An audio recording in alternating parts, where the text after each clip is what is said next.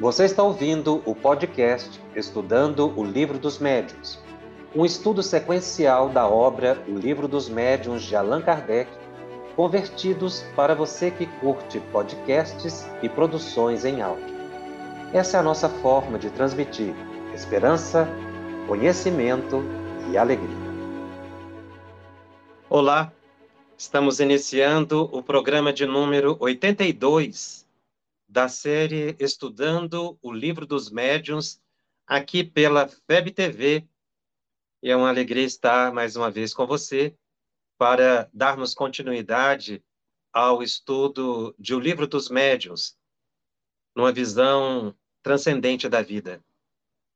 Nós estamos no capítulo 20 da segunda parte de O Livro dos Médiuns. Este é o quarto programa, o programa de número quatro, que nós fazemos sobre este capítulo, intitulado por Allan Kardec A Influência Moral do Médium. Aqui Kardec vai estudar a influência moral do médium na, nas comunicações, em todas elas, tanto na intuitiva, quanto na psicofonia nas suas variadas modalidades, quanto na psicografia. Kardec verificou que as condições pessoais, o modo de ser, o ato de refletir sobre a vida em tons pessoais, a mágoa, a vaidade, o orgulho, conseguem interferir na possibilidade de recepção da mensagem. E no item 227, Allan Kardec faz exatamente esse comentário. Ele diz: se o médium, do ponto de vista da execução, não passa de um instrumento, exerce, todavia, influência muito grande sobre o aspecto moral. Ou seja, existem dois aspectos no fenômeno mediúnico. O ato de psicografar, entrar em transe psicofônico ou intuir o processo, o mecanismo, é puramente físico, psíquico espiritual. Há um envolvimento do corpo, do perispírito, da mente, que se liga, se conecta a uma outra entidade. Isso é algo instrumental, mecânico, se refere ao mecanismo. No entanto, a influência moral, ou seja, os aspectos morais do indivíduo, interferem exatamente no instante em que o médium se sintoniza e busca a melhor mensagem, a melhor comunicação psíquica, a segura orientação, a verdade do plano espiritual. É por isso que ele comenta sobre o ponto de vista da execução, do transe. Isso é mecânico, mas em relação às qualidades da alma, não. E Kardec continua: para se comunicar, o espírito desencarnado se identifica com o espírito do médium. Esta identificação não se pode verificar, ou seja, ela não ocorre, se não havendo entre um e outro simpatia se assim é lícito dizer afinidade.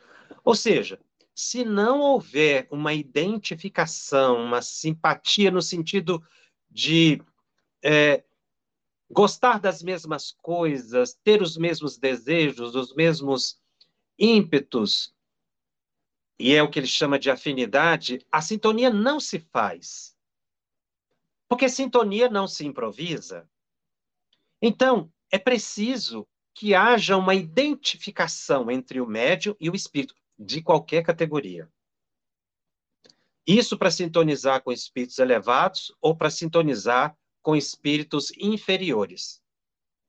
É preciso que haja uma identificação psíquica. É preciso que haja um encontro de pensamentos que é denominado de sintonia, que decorre da afinidade, da simpatia. Repito, a palavra simpatia não está sendo utilizada aqui no sentido de alguém que seja agradável. Não, é alguém com quem exista um vínculo emocional para que se estabeleça uma ligação sensorial. A alma exerce sobre o espírito livre uma espécie de atração. A expressão aqui está se referindo a o ângulo do médium para os desencarnados. Ou seja, a alma, o médium, exerce sobre o espírito livre, o desencarnado, uma espécie de atração ou repulsão, conforme o grau de semelhança entre eles. Essa é uma chave geral para o estabelecimento de conexões psíquicas ou para o desfazimento dessas mesmas conexões psíquicas. Eu posso atrair ou afastar uma entidade. Essa, aliás, uma das peculiaridades do sentido mediúnico, esse campo mento-eletromagnético que é preciso que se estabeleça. Então, uma pessoa, porque aí nós estamos utilizando a palavra médio no sentido genérico, uma pessoa, ela é capaz de atrair ou afastar de si entidades segundo a semelhança ou a dessemelhança que exista entre ambos. Então, se eu quero me desligar psiquicamente de uma entidade que esteja me perturbando,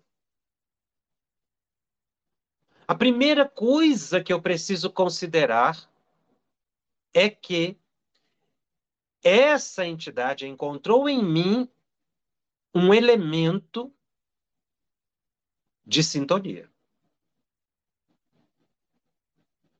Pode ser porque eu tenho uma percepção psíquica ampla, por um momento de invigilância, ou às vezes até por uma provação, uma expiação, que às vezes não está ligado à invigilância dessa vida, mas os benfeitores espirituais permitem companhias espirituais para que a gente vá se aprimorando. No entanto, se eu modifico o meu ângulo de pensamento, se eu mudo a minha atenção, eu desfaço essa sintonia, porque é impossível ficar o indivíduo com uma dupla sintonia. Se ele busca pela prece os espíritos elevados, ele dessintoniza dos espíritos inferiores. É essa atração ou repulsão que, que Kardec já havia verificado que os espíritos orientaram-no. E é quanto a isso que o médium precisa ficar mais atento, aprender a ligar e a desligar o pensamento, se ele quiser manter o equilíbrio no cotidiano. É a base também para o transe mediúnico na sessão mediúnica. Mas no dia a dia, essa atração ou repulsão são elementos essenciais para a manutenção do nosso equilíbrio. Então, é o comportamento reto, a prece, o passe ajuda muito. A água fluidificada também, porque dá muita energia para o indivíduo e isso fortifica a mente. E a mente fortalecida consegue vencer a sintonia negativa. E aí continua Kardec, os bons espíritos têm afinidade, os bons têm afinidade com os bons e os maus com os maus. Donde se segue que as qualidades morais do médium exercem grande influência sobre a natureza dos espíritos que por ele se comunicam. Aqui é importante observar que nós não estamos tratando, Kardec não está tratando aqui do atendimento a espíritos sofredores em reunião mediúnica, não. A obsessores, que também é, é, é uma ideia que se popularizou, quase que um mito, que o médium que incorpora espíritos doentes, suicidas, obsessores da reunião mediúnica, ele é de natureza inferior. Muito pelo contrário. São almas que foram preparadas para o atendimento dessas entidades. E o fazem num sentido de ampla caridade. Aqui está falando é de uma sintonia permanente e que vai repercutir não no socorro de espíritos sofredores, mas, sobretudo, naqueles momentos em que o médium se serve de instrumento para o esclarecimento do próximo, uma mensagem de orientação, uma mensagem de consolo, ou até uma intuição pessoal. É aí que, de acordo com a moralidade do médium, ele poderá atrair entidades perturbadoras ou se enganar na interpretação da mensagem que recebe. Se o médium é vicioso, em torno dele se venha agrupar os espíritos inferiores, sempre prontos a tomar o lugar dos bons espíritos evocados. A qualidade que, de preferência, atrai os bons espíritos são.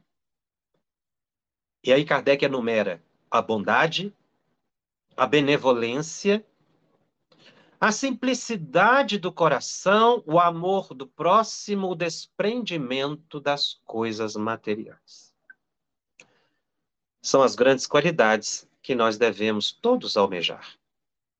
No nosso plano reencarnatório, é muito importante nós nos esforçarmos nessa simplicidade de coração, amor ao próximo, desprendimento das coisas materiais, além da bondade e da benevolência. E Kardec enumera também os defeitos que os afastam são o orgulho, o egoísmo, a inveja, o ciúme, o ódio, a cupidez, a sensualidade e todas as paixões que escravizam o homem à matéria. No item 228, Kardec continua desenvolvendo o mesmo pensamento dizendo todas as imperfeições morais são outras tantas portas abertas ao acesso dos maus espíritos. Aqui ele já está introduzindo o assunto que vai ser motivo de próximos capítulos, que é a obsessão, que é um tema extremamente instigante, muito importante, e que Kardec vai já dando algumas pinceladas aqui quando fala dessa porta psíquica aberta aos espíritos maus. Ou seja, nós criamos um ambiente psíquico favorável a entidades inferiores. Todas as pessoas. Isso aqui não é um problema de médium. Todas as pessoas passam por essa situação. Aliás, nós podemos dizer que essa realidade ela decorre da nossa inferioridade espiritual. E é esse enfrentamento de nós para conosco, é esse enfrentamento nosso com as almas que já viveram na Terra, as pessoas que estão fora do corpo físico, que nos ensina o, o, grande controle da porta psíquica, aqui a expressão utilizada é porta aberta. Então a gente precisa a, tomar é, conta, digamos assim. Nós precisamos estar no manuseio firme dessa porta psíquica. Muitas vezes a nossa porta mental, ela, ela é instável, né? E sem controle, os aventureiros vão encontrar aí uma possibilidade de influenciação. A imagem porta aberta é muito interessante, exatamente por causa da ideia de conexão psíquica de um pensamento que acaba sendo acessado por outro pensamento. Então, nós precisamos é, fazer com que a nossa mente seja uma porta segura, aberta aos bons espíritos, sem abertura aos espíritos inferiores. Traduzindo isso, nós podemos falar em disciplina psíquica. É esse controle. É por isso que na nossa faixa evolutiva nós vamos enfrentar muito ainda situações de descontrole psíquico, até que a gente vá controlando ao longo das reencarnações. Isso não é da noite para o dia, nem os espíritos pedem isso. Eles mostram a meta. A disciplina é uma conquista. Disciplina nunca foi uma imposição não é algo exterior. Porque esse controle de portas aqui é algo do indivíduo. Ninguém faz por mim. Não adianta a gente determinar que o outro faça. É um aprendizado. É um aprendizado. Por isso os espíritos dizem no livro dos espíritos, aquele que tem facilidade hoje para vencer os maus, os maus pendores, esforçou-se no passado. E se a gente quiser no futuro ter maior facilidade no autocontrole, nós precisamos começar o exercício agora. É um exercício, é um esforço perseverante. E Kardec vai ainda desenvolvendo o pensamento, falando das imperfeições. Aqui, os espíritos inferiores mais exploram, com maior habilidade, é o orgulho. Porque é aquele vício moral que a criatura menos confessa a si mesma. O orgulho tem perdido muitos médiuns dotados das mais belas faculdades. E que, se não for essa imperfeição, poderiam é, tornar-se instrumentos notáveis e muito úteis, ao passo que presos a espíritos mentirosos, suas faculdades, depois de se haverem pervertido, aniquilaram-se e mais de um se viu humilhado por imensas decepções. Kardec destaca muito orgulho, os espíritos destacam isso bastante para Allan Kardec, exatamente porque é a partir do orgulho que o médium se perde inclusive de não aceitar as orientações que se pode colher dos estudos, as leituras edificantes, o excesso de autoconfiança, acreditar nos nomes famosos, exclusivamente no seu mentor, fechar os ouvidos a todas as orientações, acreditar-se autossuficiente, que já está, já está pronto para o enfrentamento, que nada mais tem a aprender, ou que desistiu da tarefa, que está cansado, que essa questão de espiritismo é muito complexa, eu vou seguir a minha vida, são manifestações de orgulho e de egoísmo. Porque se contrapõe à humildade daquele que trabalha incessantemente em benefício do próximo.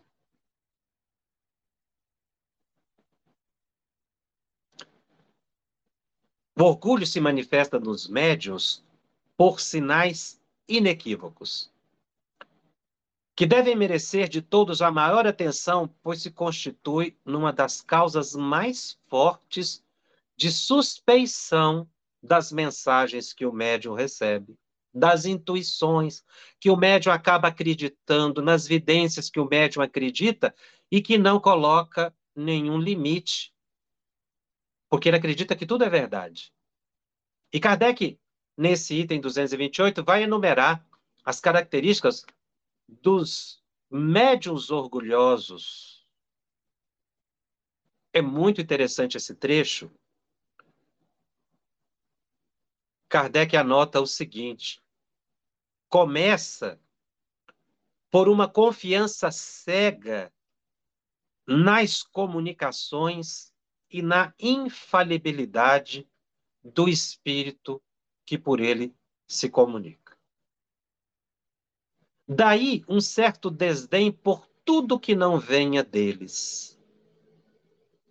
É que julgam ter o privilégio da verdade. Prestigiam os grandes nomes. Nomes de espíritos famosos, nomes de pessoas famosas,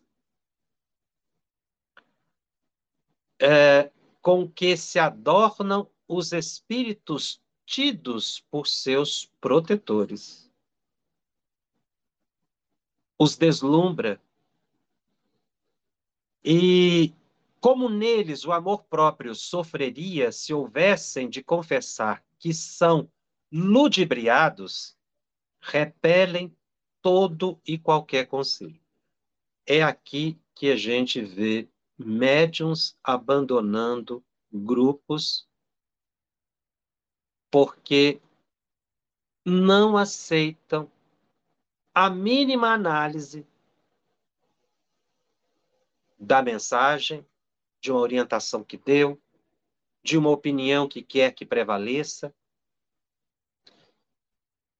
E aí, como a pessoa não consegue vencer a argumentação do autor, é muito comum desvalorizar o autor para invalidar a sua orientação.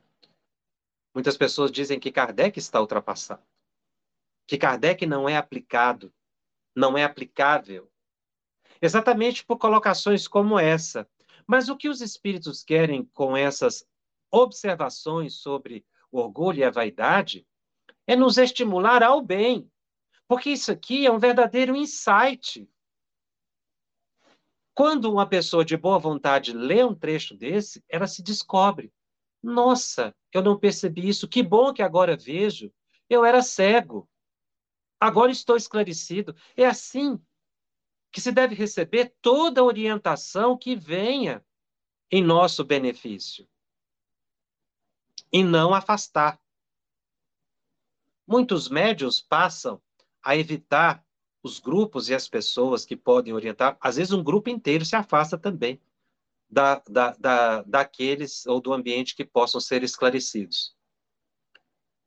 Kardec anota afastando-se dos amigos e de quem quer que lhes possa abrir os olhos, ao invés de ficar agradecido por afastar o indivíduo da obsessão. Se ouvem, nenhum apreço dão às opiniões porquanto duvidar do espírito que os assiste, muitos médios pensam assim, é uma verdadeira profanação.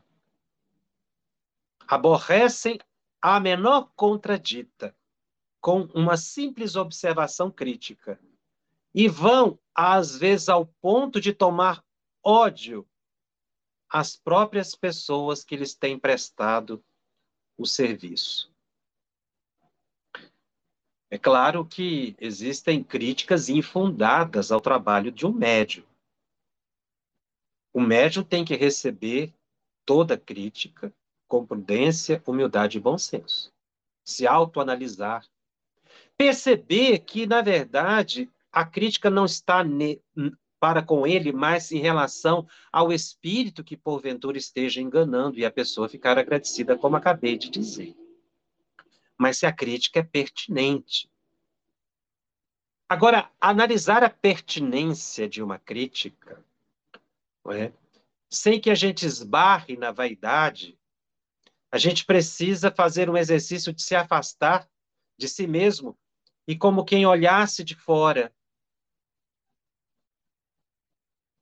O que o Prêmio Nobel em Literatura, o, o, o grande escritor português José Saramago disse certa vez: é necessário que às vezes a gente saia da ilha para poder enxergar a ilha. Se a gente não fizer esse esforço, e é um esforço mesmo, não é muito simples, de você se abstrair, afastar-se é? daquele contexto de trabalho que se está e procurar analisar como quem tivesse de fora, ou como quem observasse de fora.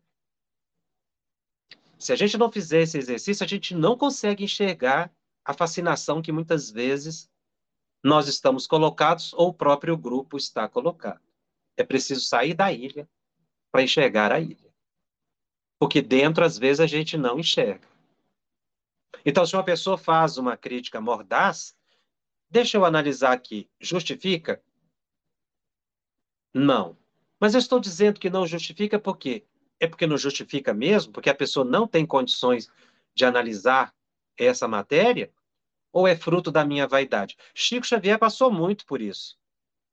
Muitas pessoas diziam que tudo aquilo que ele psicografava era mentira. Intimamente ele sabia que era verdade. Mas ele nunca dispensou o auxílio de pessoas mais amadurecidas, sobretudo no início, para ajudá-lo a sair da ilha, a olhar de fora o próprio trabalho e chegar à conclusão que eram críticas infundadas. Mas eu preciso ter certeza, porque senão eu tomo qualquer observação como uma crítica infundada e fico melindrado, fruto do meu orgulho. Veja como a nossa psique, ela, nesses instantes, sofre grande influência realmente. Porque se por um lado uma pessoa nos chega para esclarecer, aquele espírito que me fascina e com quem eu estou ligado vai me sugerir o afastamento do trabalho. Se as coisas não acontecem do jeito que eu quero, o mais fácil é afastar. Mas esse não deve ser o procedimento, sem nenhum enfrentamento. Mas a gente precisa analisar com bom senso. Por isso é um exercício psíquico que às vezes, que às vezes a gente precisa da ajuda de outras pessoas. Me ajuda aqui a refletir. Deixa eu enxergar isso aqui. Às vezes é até uma pessoa mais distante. Mas é preciso que a pessoa aceite. Porque muitas vezes a pessoa fica realmente muito chocada. Certa vez um jovem médio me procurou. Ele trouxe quase que uma resma de papel datilografado com psicografias. A primeira olhada, né, lendo algumas mensagens de aqui e acolá, não foi difícil de perceber que a qualidade literária era muito baixa, que os assuntos eram sofríveis, insuficientes, que não tinha nenhuma identificação, sobretudo com os espíritos que escreviam. Ali não havia uma psicografia autêntica. Mas falar isso, muitas vezes, não é muito simples. E nós procuramos colocar com muito tato, com muito jeito, com muito cuidado, para ver se não ofendia a pessoa. Porque também a gente não pode agredir a sensibilidade das pessoas. A gente precisa ajudar a pessoa a enxergar. Como eu disse, ajudar no insight, ajudar a sair da ilha. Olha para você mesmo identificar e analisar e superar. Mas não resolveu. A pessoa ficou melindrada quando nós o convidamos a refletir, a pensar o bem, a orar, a não fazer aqueles exercícios em casa, porque a pessoa fica muito vulnerável, as pessoas questionam, ah, por que, eu não posso psicografar em casa? O problema é a vulnerabilidade de uma pessoa iniciante fazer um trabalho mediúnico complexo sozinha.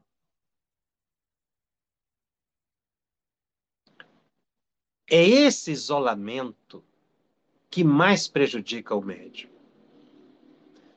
Kardec vai anotando os espíritos inferiores, a primeira coisa que fazem é inspirar o médium a se afastar, a se isolar, porque assim eles ficam presas mais fáceis. Então, quando se aconselha a não fazer um trabalho mediúnico sozinho, é exatamente porque a pessoa ainda está numa fragilidade decorrente da inexperiência. Mas é a fase que a pessoa mais se rebela. E depois vai colher os frutos lá na frente da decepção. Esses mesmos espíritos se comprazem em manter os médios, as pessoas, nas ilusões, para o que os fazem considerar coisas sublimes as mais poupudas absurdidades, na tradução do Guilherme Ribeiro. Quer dizer, as maiores absurdidades, a pessoa acha que é sublime porque ela não consegue enxergar. A confiança absoluta na superioridade do que obtém, desprezo pelo que deles não venham, e refletida a importância dada aos grandes nomes, recusa de todo conselho, suspeição de qualquer crítica, afastamento dos que podem emitir opiniões desinteressadas, crédito em suas aptidões, apesar de inexperientes. São as características dos médiuns orgulhosos. Interessante uh, Kardec anotar que a inexperiência, a, a, a acreditar-se experiente quando não tem experiência, quando se é iniciante, é uma característica de orgulho é preciso que, que a gente reflita. Devemos também convir que muitas vezes o orgulho é despertado no médium pelos que o cercam. Eu achei essa frase lapidar, porque a gente está analisando o, o, o médium de per si por ele mesmo, mas o grupo muitas vezes leva o médium à derrocada. Porque estimulam nele a vaidade com excessos de elogios, com presentes, com a própria evidência que se dá. O médium passa a ser o assunto do momento. Nada se refere a não ser que seja através dele. Esse destaque é extremamente perturbador para o médium.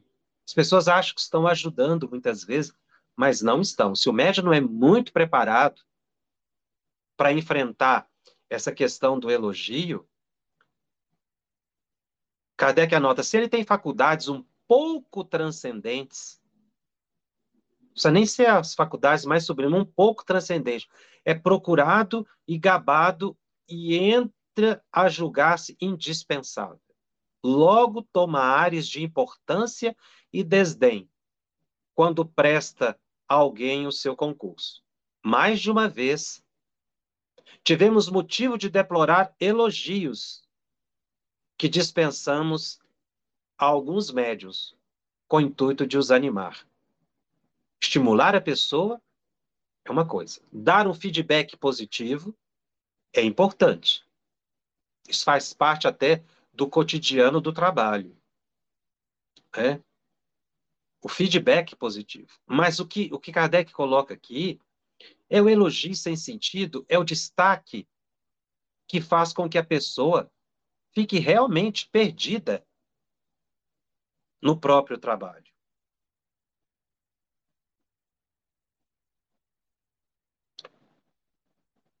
Ah,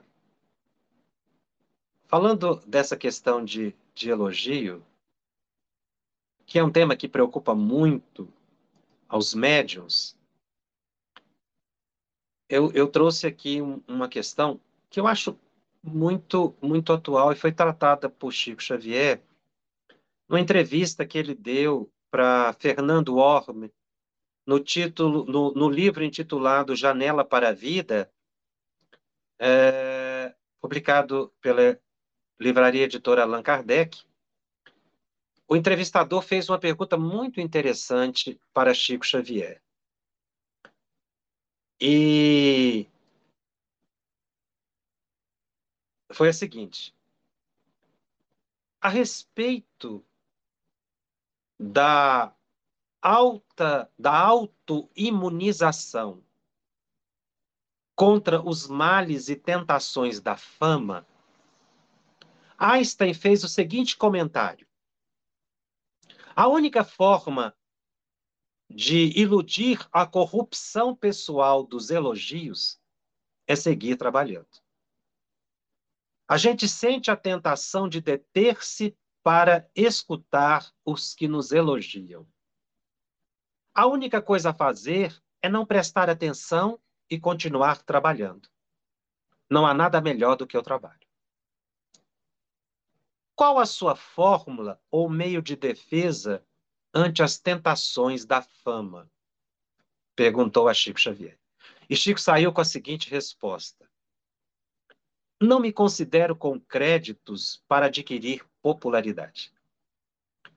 Mas devendo responder à pergunta, creio que a fama é uma grande oficina de fotografias. Uma criatura conquista renome e com isso passa a ser vista por numerosas pessoas que simpatizam ou não simpatizam com ela.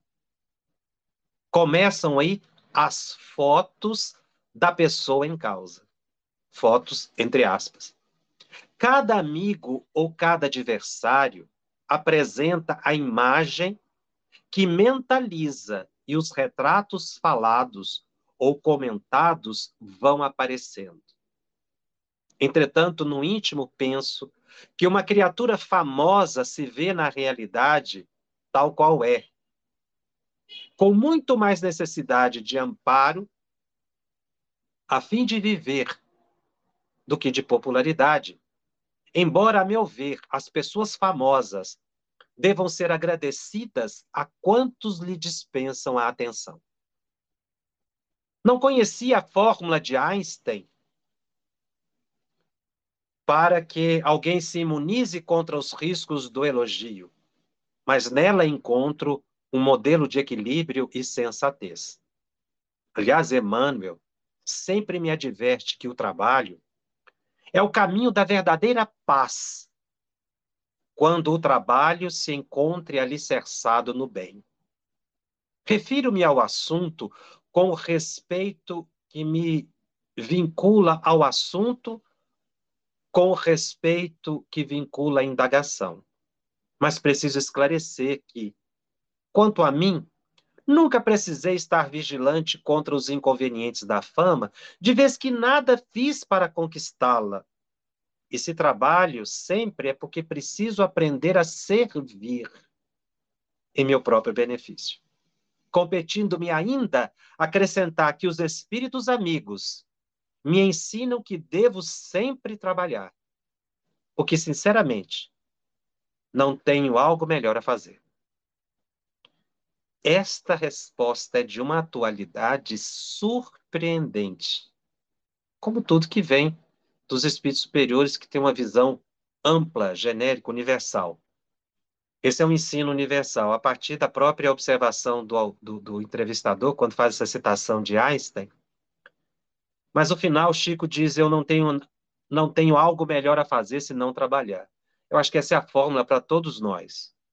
Eu vejo muitas pessoas reclamando de influências espirituais, que, que, que essas influências atrapalham, que não tem tempo, que tem dificuldade, mas a resposta é trabalho. Quanto maior se reconheça em termos de inferioridade, de queda, de desequilíbrio, mais deve o indivíduo trabalhar, alicerçando bem. Porque pelo trabalho a mente ocupa e nós angariamos créditos espirituais. Porque a pessoa que recebe o nosso benefício, o trabalho que fazemos, ela não quer saber do nosso caráter, ela, ela fica agradecida pelo bem que recebe. Isso volta a nós em formas de ondas positivas. Por isso é que quanto mais inferior o indivíduo se considere, mais ele deve trabalhar e orar. É o contrário do que se pensa. A mediunidade exercida caridosamente é para quem detém a inferioridade. É para quem se considera incapaz. É aí que a gente tem que ser perseverante. Mas o início dessa, dessa resposta é que eu considerei extremamente eh, atual quando ele disse o seguinte: a fama é uma grande oficina de fotografias. Uma criatura conquista renome e passa a ser vista por numerosas pessoas que simpatizam ou não se simpatizam com ela. Eu me lembrei das redes sociais, que faz com que realmente essa imagem de fotografia, não é, fique bem clara no nosso pensamento e a gente até posta muito essas fotos. E a fama é muito rápida. Só que a fama atrai simpatia e atrai antipatia. Atrai aqueles que gostam da pessoa, mas atrai também os invejosos, os críticos. E quanto mais evidência a pessoa tem, maior é o problema que ela conquista para si própria. Mais vulnerável ela fica aos espíritos inferiores, os espíritos que, que iludem, que estimulam a vaidade. E aí a pessoa começa a se perder. A fama é um perigo. A fama na religião, então, é mais séria ainda. E eu colocaria a fama no espiritismo. Que às vezes a gente, sem querer, estimula os indivíduos a uma pseudo-fama, quando na verdade nenhum de nós está fazendo nada além do que a própria obrigação. Se o trabalho tem repercussão, olha o que Chico colocou: eu não me preocupo com o problema da fama, porque eu não fiz nada para conquistá-la. Ele se imunizou. Então ele diz que as pessoas simpatizam. Aí começam as fotos da pessoa. Cada amigo ou adversário apresenta a imagem que mentaliza e os retratos falados ou comentados vão aparecendo. Cria-se sintonia, é o que ele está dizendo aqui. Ou seja, vão criando os vínculos obsessivos de encarnado para encarnado e estimulados por desencarnados. Se a fama é consequência do trabalho da pessoa, pessoa deve reconhecer as suas próprias qualidades. Como Chico disse, eu não fiz nada para merecer a fama, ele só psicografou. Ele não era autor dos livros. Então, ninguém é dono da doutrina espírita. Não se julga, não, não é justo que tiremos vantagem de um patrimônio que não nos pertence, a partir da própria fama e se muitas vezes utilizamos isso, é, será no futuro tormento para nossa própria alma, que não sabendo aproveitar a oportunidade do trabalho, transformou isso em campo de crescimento pessoal na própria vaidade, e não em termos de espiritualidade. São essas fotos psíquicas é, que as pessoas invejosas vão irradiando e a pessoa que é alvo dos pensamentos malfazejos vão acabam acabam se enfraquecendo e ficando extremamente perturbadas e se perdem no contexto do trabalho. Porque, como disse o próprio Chico, uma criatura famosa precisa de muito amparo a fim de viver, muito mais do que de popularidade. Isso aqui é uma regra geral os artistas, as pessoas que são que detêm um, um, um, um, renome muito grande, uma simpatia de um grande público, também merecem as nossas preces. Não é só o aproveitamento do trabalho belíssimo que muitos artistas fazem. Chico está dizendo isso aqui, que nós precisamos orar por eles também. Porque são pessoas muito assediadas. Por isso que não devem ser invejadas, mas respeitadas e apoiadas, porque se reencarnaram com um talento artístico excepcional Isso decorre da necessidade do nosso planeta, também da arte, da alegria, da diversão, que faz parte do nosso processo evolutivo. Então, pessoas, artistas, são preparados na vida espiritual para desempenharem aqui um belo trabalho, trazer alegria para a comunidade, porque a arte também espiritualiza. Né? Então, uma pessoa muito talentosa, ela tem compromissos com o grande público. Ela vai ficar efetivamente famosa. Ela até reencarnou. Muitas vezes a fama para muitas pessoas é uma provação, uma expiação. Por isso, Chico diz que são pessoas, as pessoas famosas, elas devem ficar agradecidas, mas também merecem a nossa compreensão. E jamais a inveja ou a crítica, que é o que elas menos precisam. E no campo doutrinário, nós devemos trabalhar com muita sinceridade, com consciência das nossas próprias possibilidades, sabendo que nós estamos numa doutrina em que todo esforço deve ser aquele de nos tornarmos instrumentos dóceis nas mãos dos benfeitores espirituais. Instrumentos dóceis nas mãos dos benfeitores espirituais. Essa é uma reflexão permanente que nós todos nos devemos a ter. E essa docilidade é um princípio de cooperação. No item 229, o Kardec anota: a par disso, ponhamos em evidência o quadro do médium verdadeiramente bom, daquele que se pode confiar. Ele falou bastante dos médiums imperfeitos, da vaidade. Então, ele coloca aqui alguns aspectos, considerando médiums, não é? Que tenham grande facilidade ou maleabilidade no, no, no fenômeno, na produção do fenômeno mediúnico, e que permitem que se comunique através dele livremente os espíritos, sem encontrarem qualquer obstáculo material, importa considerar a natureza dos espíritos que habitualmente o assistem, para que não é, nos fixemos em nomes, senão a linguagem. Jamais deverá o médium perder de vista que a simpatia, não é, é deve ser adquirida pelos bons espíritos, ou seja, a pessoa deve se esforçar para atrair a simpatia dos bons espíritos. E essa simpatia se adquire na razão direta dos esforços para afastar os maus. Esforço esforço. Quer dizer, é um trabalho processual. Não é algo que se acaba, é um processo de esforço para se afastar.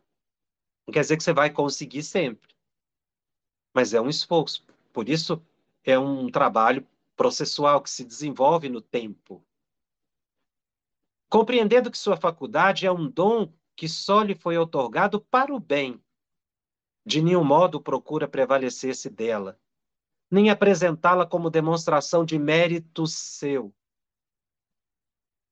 Aceita as boas comunicações que lhe são transmitidas como uma graça de que lhe cumpre tornar-se cada vez mais digno pela sua bondade, pela sua benevolência, pela sua modéstia. O primeiro se orgulha de suas relações com os espíritos superiores. Este outro se humilha, por considerar-se sempre abaixo desse favor. É a frase final da resposta de Chico Xavier, quando ele disse: Eu não fiz nada, nada me pertence. Por isso, eu não tenho que me preocupar com a fama. Então, no caso do Chico, a popularidade dele é, decorreu do próprio trabalho, obviamente, foi uma consequência, não foi uma construção de marketing em torno da própria imagem, pois que Chico nunca buscou a, a evidência pessoal, nunca fez nenhum trabalho é, em torno de sua pessoa que o destacasse. Eu cito Chico Xavier Mas nós temos também grandes outros nomes no movimento espírita que merecem a mesma o mesmo entendimento de que sempre se esforçaram para colaborar e se seu trabalho atingiu as grandes massas, isso decorre do trabalho em si e não de um esforço do indivíduo em alto destaque. Existem muitas pessoas que são até tímidas diante do grande público. Mas, infelizmente, não é regra geral. Existem aqueles outros que fazem um grande trabalho de propaganda pessoal e que nós todos devemos estar alertas e orar em benefício, como disse Chico, desses que guardam a fama, a fim de não se manterem nas ilusões das conquistas materiais. No próximo programa eu encerro esse capítulo, nós ainda vamos ficar mais um programa neste capítulo, porque ele é um capítulo muito importante.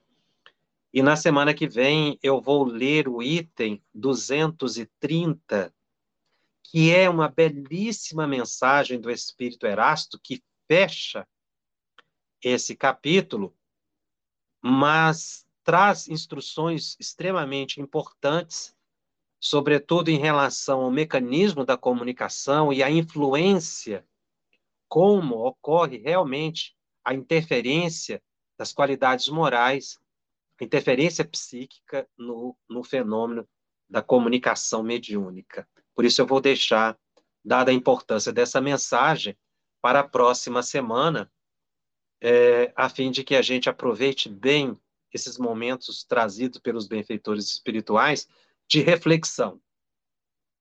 São os, são os, os momentos, não é? Ou esse é um, um momento do livro dos médios que nos convida ao, ao autoconhecimento.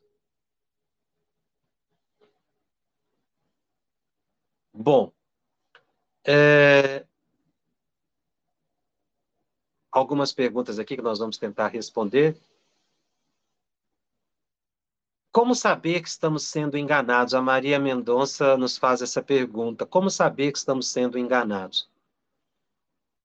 Nós colocamos aqui, e Kardec nos mostra, que primeiro a gente precisa considerar a possibilidade de estar sendo enganado. Já é algo muito importante para a gente é, sair de qualquer plano de fascinação. Quando eu já considero a possibilidade de estar sendo enganado, eu começo a refletir e ficar mais vigilante. E se eu tenho dúvidas ou inseguranças, eu estudo mais, preciso pesquisar mais sobre esse tipo de fenômeno no qual estou envolvido e ouvir também o aconselhamento de pessoas mais experientes. A busca da prece, a humildade.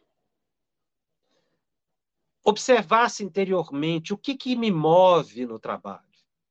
É o desejo de fazer o bem ou é por vaidade? Às vezes a gente fica travado no excesso de vaidade oh, desculpe, num excesso de, de medo de vaidade, num excesso de pudor, digamos assim. Então a pessoa, não, eu não vou trabalhar porque eu não sou perfeito, eu posso errar, eu posso estar sendo vaidoso. Isso também é um outro obstáculo, que a pessoa não deve entrar por esse caminho. É simplesmente trabalhar e deixar os créditos para os espíritos superiores.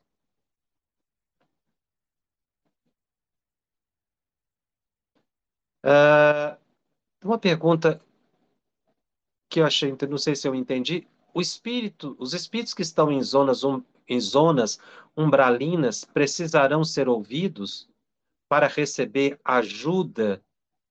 Os espíritos que estão em zonas umbralinas, é, segundo André Luiz, sempre recebem auxílio, nunca estão desamparados. A gente tem uma falsa ideia dessa região umbralina como se ali fosse um local de sofrimento e que não existissem benfeitores espirituais naquele lugar. Aliás, segundo uma mensagem de André Luiz, é um dos ambientes que tem maior número de benfeitores espirituais, é nas zonas umbralinas. A questão é que muitas vezes a pessoa que está lá não quer sair de lá. É outra coisa. E nós daqui podemos estar sempre ajudando. Lembrando que o umbral começa aqui no plano que nós estamos, né? Porque é uma faixa é, em torno do planeta, não é um lugar específico. Então, eles, eles não precisam ser diretamente ouvidos, eles vão receber os nossos bons pensamentos à distância. A busca, Roseli pergunta, a busca pelo conhecimento através dos estudos ajuda o médium a ser menos enganado, mesmo sendo ele de, de boa índole? Sim, o estudo, a reflexão, porque nós falamos em estudo, mas é um estudo reflexivo, meditativo. Como eu disse, fazer esse esforço de sair da ilha, de se olhar, se autoavaliar sem excesso de piedade, sem depressão, sem justificação, mas um processo natural de amadurecimento, né? O estudo ajuda realmente nisso. O Aurelino Santos faz uma pergunta, um comentário. Frequentemente ouvimos no mundo terreno: ninguém é dono da verdade. E no mundo espiritual podemos afirmar que os espíritos são donos da verdade se eles conhecem a verdade, por que alguns permanecem no erro? Aureli, Aurélio Santos, desculpe, Aurélio Santos, os espíritos, quando a gente fala espírito, nós estamos falando das pessoas, só. A diferença é que estão fora do corpo físico. Os espíritos, essa expressão é genérica, mas ela se refere à própria humanidade. Nós temos uma humanidade uma parte no corpo físico, uma parte fora do corpo físico. De vez em quando isso muda. Quem está fora do corpo físico vem para o corpo físico e assim sucessivamente, através das reencarnações. Então, no mundo espiritual, não tem espírito que é dono da verdade. Tem espírito que sabe e que não sabe. É, é, uma pessoa que estude sobre espiritualidade, efetivamente ele vai ter muito mais conhecimento do que muito desencarnado, que nunca estudou esse assunto. Não estou dizendo que é melhor ou pior. Não sabe, simplesmente não tem conhecimento porque nunca estudou. Então, no mundo espiritual, não é porque está no mundo espiritual que detém toda a sabedoria, muito pelo contrário. Só espíritos puros Espíritos puros, que nós temos uma referência aqui é Jesus. Espíritos superiores. Só esses espíritos, eles têm um conhecimento pleno da verdade. Lembrando que verdade é algo muito relativo, está relativizado pela nossa evolução. O que é verdade para mim hoje pode não ser amanhã. A verdade de um tempo. A gente vê isso muito na biografia do Emmanuel. O Emmanuel tinha a sua verdade, e ele coloca isso há dois mil anos, quando ele conheceu Cristo. E depois ele foi evoluindo a sua verdade, ele foi mudando a visão, porque ele foi evoluindo espiritualmente. Aí ele passou a ter uma visão mais transcendente do próprio Cristo. Então, conforme a gente evolui, os nossos valores, a questão do referencial modifica, e o que é verdade também toma um significado muito grande. Então, os espíritos não são donos da verdade, eles não conhecem toda a verdade e eles permanecem, muitos, no, muitos permanecem no erro como nós, em função da falta de conhecimento. Por isso é que nós temos que reencarnar. É... A Jane pergunta, Jacobs, na reunião mediúnica, se dou comunicação a espíritos trevosos, eu tenho mesmo identidade e sintonia com eles? Não necessariamente. Aqui você, Jeane, está sendo utilizada como um médio a benefício de pessoas sofredoras. Então, aí os espíritos, perfeitores espirituais, vão ajustar a sua sintonia naquele momento para você conectar. Mas as suas qualidades morais, a sua elevação vai ajudar muito aquele enfermo, porque quando ele se sintonizar com o médium moralizado, um espírito trevoso, como foi colocado aqui, quando ele sintoniza, ele vai receber toda aquela emanação amorosa e bondosa do médium. Então, quanto mais evoluído o médium, mais ele atende espíritos inferiores. Porque ele tem muito a oferecer para os espíritos inferiores, que já se beneficiam do próprio contato psíquico. Chico Xavier, na biografia dele, manifestou por ele muitos espíritos sofredores. Muitos. de categorias dessa aqui que foram mencionadas e outras. Tá? Então, o, o espírito inferior sempre se beneficia do contato com o médium. Não, tem essa relação de sintonia que eu falei. Por isso que eu falei que aquele, aquela explicação de sintonia era para o cotidiano. É... Claudine, boa noite, Jacobs. É possível também as obsessões, os obsessores se utilizarem de terceiros para desequilibrar o médium? Como identificar e agir nesses casos?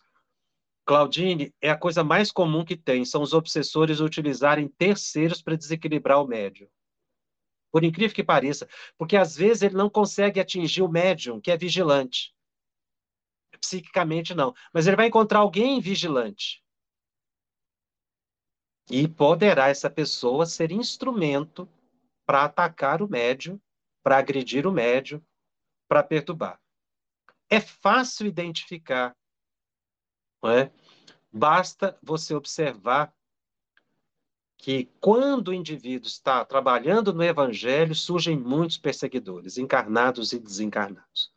Esse é um fato. Trabalhar para o Cristo é atrair antipatias dos espíritos inferiores, pelo menos no nosso plano evolutivo. E é por isso que a gente tem que trabalhar cada vez mais. Então, a gente tem que estar sempre evitando discutir com as pessoas, evitar da oportunidade pra, das pessoas terem motivo contra nós, tomar muito cuidado com o que a gente fala, tratar bem todo mundo, ser gentil, porque a gente não dá motivo, não dá abertura para espíritos inferiores, não se colocar em risco, é? para evitar que, que espíritos trevosos utilizem terceiros e vigilantes para atingir o trabalhador do bem. E também essa, essa perturbação ela vem sutil, começa com elogio, estímulo, e aí vai fazendo com que o médium é, é, é fique num pedestal e vai se elevando. Isso não é bom.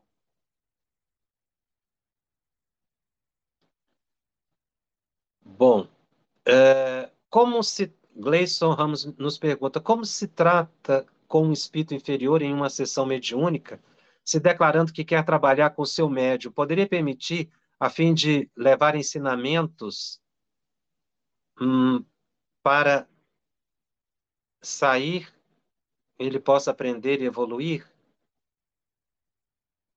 O espírito inferior se declarando que quer trabalhar com, o seu médio. O espírito inferior não tem como, Kardec até fala isso, a gente não pode se sintonizar para trabalhar com espíritos inferiores. Se o espírito é inferior, ele merece esclarecimento. E ele vai encontrar muitos motivos de trabalho na dimensão espiritual em que está, se ele está esclarecido para o trabalho. Mas não é bom se sintonizar com espíritos inferiores. Principalmente se eles dizem que quer trabalhar com o médium. Eles estão precisando de auxílio. O Gleison pergunta: para sentar na mesa mediúnica devemos ter algum preparo? Uma primeira vez sentado nessa mesa, o médium pode receber espíritos, receber mensagens ou socorrer um espírito precisando de ajuda? Olha, o, o Gleison, uma pessoa para participar de uma reunião mediúnica, você usa a expressão aqui, mesa mediúnica, é uma expressão, mas na verdade é reunião mediúnica, é, a pessoa precisa ter sim um preparo, ter um estudo, como esse que nós estamos fazendo e outros mais específicos para o desenvolvimento que, que só é feito na casa espírita. Na primeira vez que o médium senta na mesa, ali, participa do trabalho, ele pode sim entrar em transe, dependendo da, da peculiaridade mediúnica dele. Mas esse é um evento não é, que não dispensa um desenvolvimento e um preparo que deve ser conseguido. O André Borgo Borgomone nos pergunta: orgulho e vaidade são as grandes armadilhas para fundar os médios, que precisam ser pessoas de moral elevada. Como pontuar falhas sem ofender? Ou não devemos ter essa preocupação? Pontuar falhas sem ofender, essa, essa colocação é interessante. Se a pessoa busca a palavra de orientação, amiga, não é? ela, ela é capaz de entender e não ficar ofendida. Se nós estamos num grupo mediúnico, nós precisamos ter uma intimidade, uma amizade tal que a gente possa falar sem medo de ferir, mas falar de tal modo que a gente é, colabore com a melhoria da pessoa e não criticar para que a pessoa se sinta diminuída. Isso é muito ruim. Criticar uma pessoa apontando falhas para diminuir. Mas tem muitas formas da gente mostrar para a pessoa que ela precisa se melhorar e ajudá-la a enxergar o caminho. Porque não basta dizer que ela está errada, é preciso que a gente aponte o bom caminho, que a gente ajude a pessoa e às vezes até vá junto com a pessoa. Então, quando a pessoa percebe que existe uma boa vontade no coração de quem fala, ela não fica ofendida. Não é simplesmente uma questão de colocar a fala de forma melíflua para dizer, é dizer querendo a simpatia, a amizade, o auxílio, o melhor para a pessoa. E aí a pessoa tem que perceber o sentimento de quem está falando. Você ouviu uma produção da Federação Espírita Brasileira. Para saber mais, siga o arroba FebTV Brasil no YouTube, Instagram e Facebook. Ative o sininho para receber as notificações e ficar por dentro da nossa programação. Até o próximo estudo.